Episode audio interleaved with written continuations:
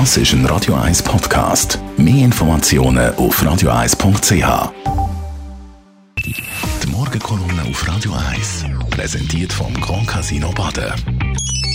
Grand Casino Baden. Baden im Glück. Morgen, Leute Gerber. Guten Morgen miteinander.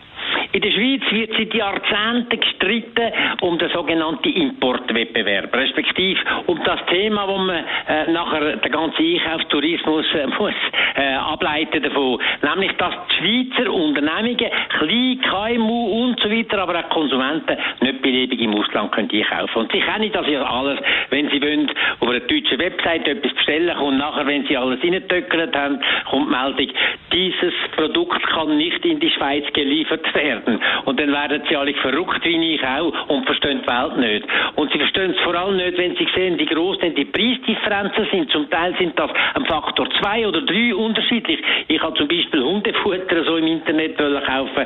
Das hat ein Drittel gekostet von dem, was in der Schweiz würde kosten. Und das sind aber nicht nur die, ganze Haufen andere Sachen auch. Seit Jahrzehnten kämpft man um das.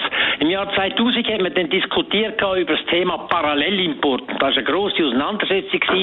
Dann hat unter der Führung vom damaligen Bundesrat Blocher, FDP und SVP zusammen mit dem Novartis Vasella haben das können abwenden, ihrem Interesse selbstverständlich.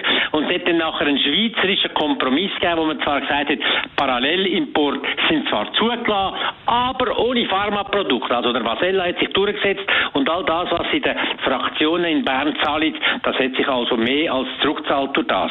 Es ist dann nachher gleich noch einen nächsten Schritt gegangen, nämlich das sogenannte Cassis de Dijon-Prinzip haben wir dann übernommen von der EU. Das hat geheißen, wenn Produkte in Europa, in der EU schon geprüft worden sind, dann kann man es ohne weitere Prüfung in der Schweiz auch verkaufen. Das hat auch eine gewisse Erleichterung gegeben.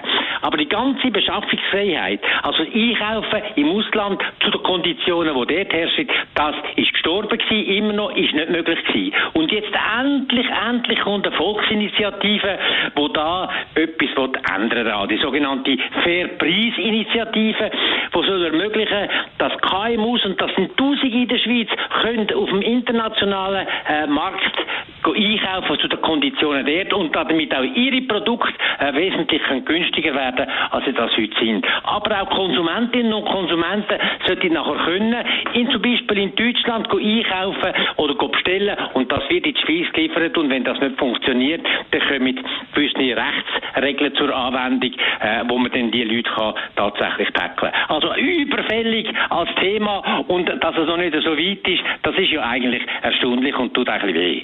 Aber es kommt zur Abstimmung und dann werden wir können Ja sagen. Bis es so weit ist, haben, haben Sie ein paar Möglichkeiten, das zu gehen. Sie können Bekannte angeben, in Deutschland zum Beispiel, oder Sie können die Adresse wählen, wo heißt Ihr Name, Punkt Vorname, Vorname Punkt Geschlechtsname at meineinkauf.ch und über die Mailadresse können Sie auch bei Amazon bestellen.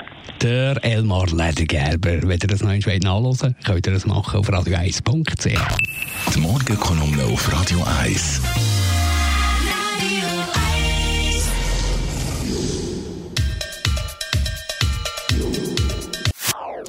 Das ist ein Radio 1 Podcast. Mehr Informationen auf radio1.ch.